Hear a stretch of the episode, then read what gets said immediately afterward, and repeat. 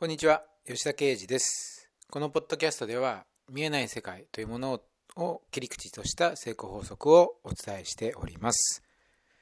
え今日のテーマはですね電子書籍の作り方ということを、えー、お伝えしていきたいと思います、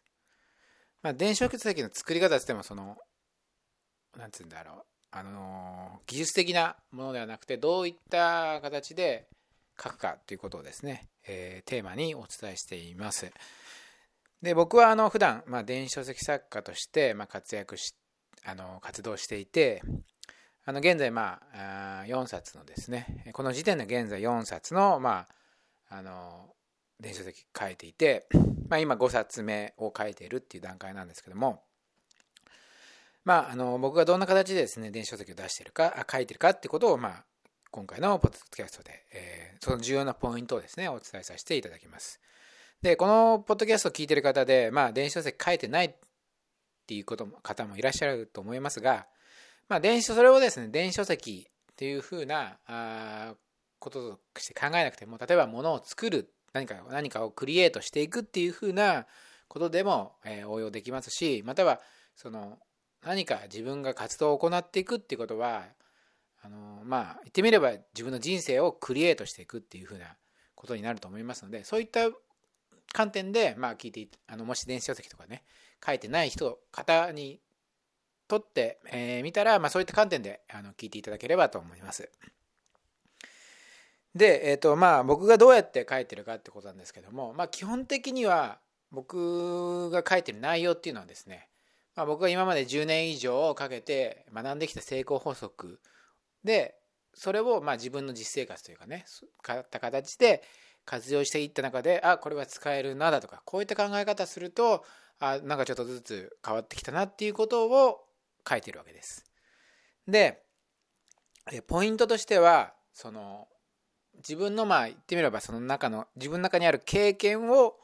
こう取り出していくっていう風な感覚が非常に強いですね。で、えっ、ー、と、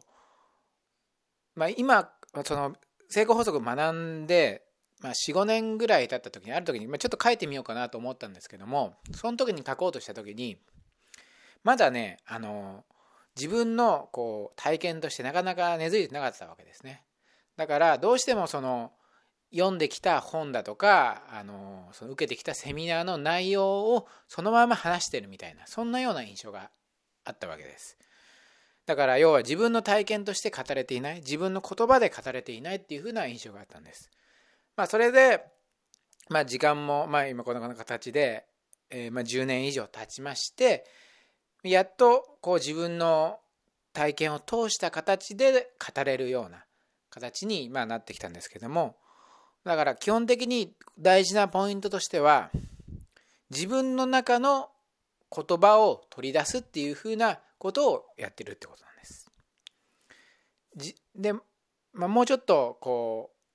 広い意味で言うと自分の中のイメージを取り出していくっていうふうな感覚で書いてるってことですね。で、えー、その取り出す時にだから僕がやってる時ことっていうのは書いてるんじゃなくてイメージを言語化してるっていう風な形なんです。でイメージを言語化してそれ例えばその構成とかを組み立てる時にどういったあの並び順で書いていけばその読者の人たちにこうインパクトの与えられる本にできるかとか分かりやすい表現ができるかなっていうふうな形で考えてるわけです。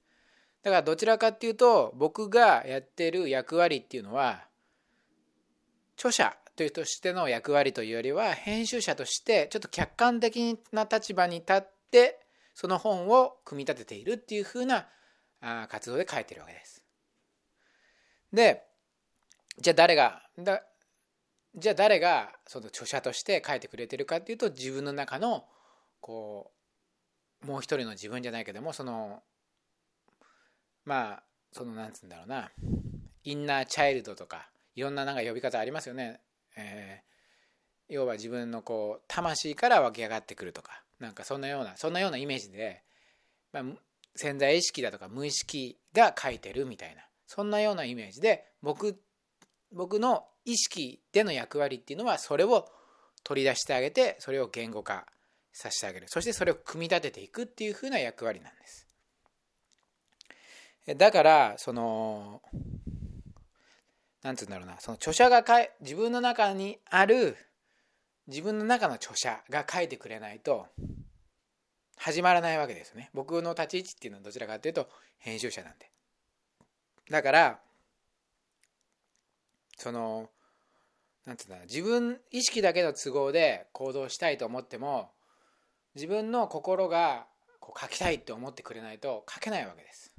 だから例えば今日なんつうんだろうな何時間あると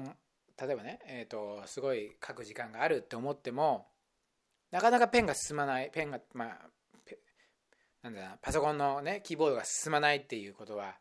まあ、たくさんあるわけですよそれはあの、まあ、自分の中のイメージがなかなか固まりきってない時とかですね、えー、という時は、まあ、なかなかこう、まあ、書こうと思えば書けるんですけどなんかこう自分がしっくりくるようなあこ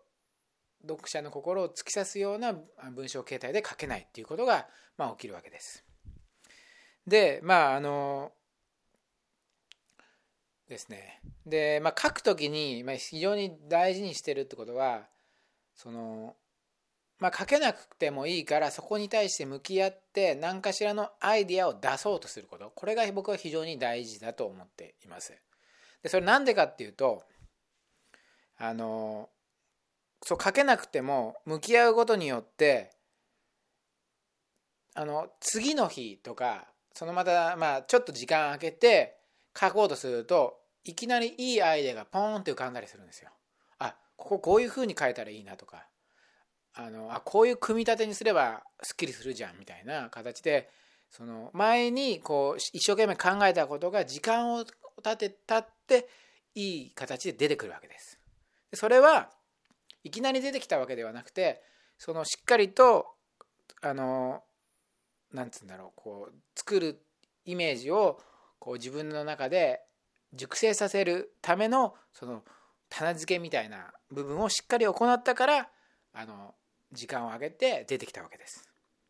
でその時間を空けて出る出てくるためにはその自分の中で一旦考えたものを熟成させる期間っていうのが必要になってくるわけです。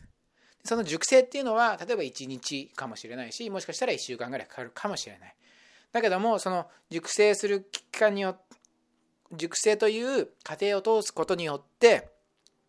まああの自分があの書きたいようなイメージっていうのがすんなり結構出てくるっていうことですね。でまあこの今回ですねポッドキャストでそのお伝えしたいポイントっていうのは熟成ってことなんですね。何かまあ行動するっていうふうなことを考えるときにまあその意識的に考えるとこうバリバリ行動していくあの寝ずに行動していくっていうふうな、まあ、ことが一番ですね。いいように思えるかもしれないけどもでもそうではなくて反対にその熟成させる期間があった方が結果的にですね質がいいものが生まれたりまたはそのまあ本当にいいアイディアが思い浮かぶってことがあの僕は経験を通してこれははっきりと断言できますので、まあ、行動その行動していくっていう上でもですねその行動とはちょっと対比となるその熟成期間何かを寝かす期間。まあその、まあ、別の言い方すれば例えば休む期間。っていうのはその行動と同じぐらいに重要なことなんだっていうことをまあお伝えしたいなと。というという結論なんですね。でこれはまあもちろんその電子書籍だけではなくに当たる出来事でことではなくて、まあ、何かを始まりにも言ったように何かを作りクリエイトしていくような仕事にはもちろん使えますしその人生をクリエイトしていく。自分の人生を作っていくためにまあそのある程度熟成を熟成の期間っていうのはどうしても何かしらね結果が出るためには熟成させる期間っていうのがやっぱり必要になってくるし結果的に熟成させた方がいいものができるっていう風なあなことにつくになりますので、まあ、今回まあ、電子書籍ですね、あのというテーマでをかを作る、まあ、書くというテーマで、まあ、お伝えしたので、まあ、もし電子書籍書いている方でありましたらそういった部分をですねちょっと意識的に取り入れてみるだとかあのしていただいて、まあ、もしそうでない方もそういった人生全般において、まあ、熟成させる、まあ、待っている休んでいるっていう期間をちょっと意識的にでもあのちょっとあんまり気分が乗らないなっていう時はまああの無理にせずに、まあ、少しやすあの寝かしてみるってことも選択肢の一つとしてあのあっていいのあってもいいんじゃないかなと思って、えー、おります。まあ、そんな形で、えー、今日のポッドキャストは終わりたいと思います。最後までお聴きいただきありがとうございました。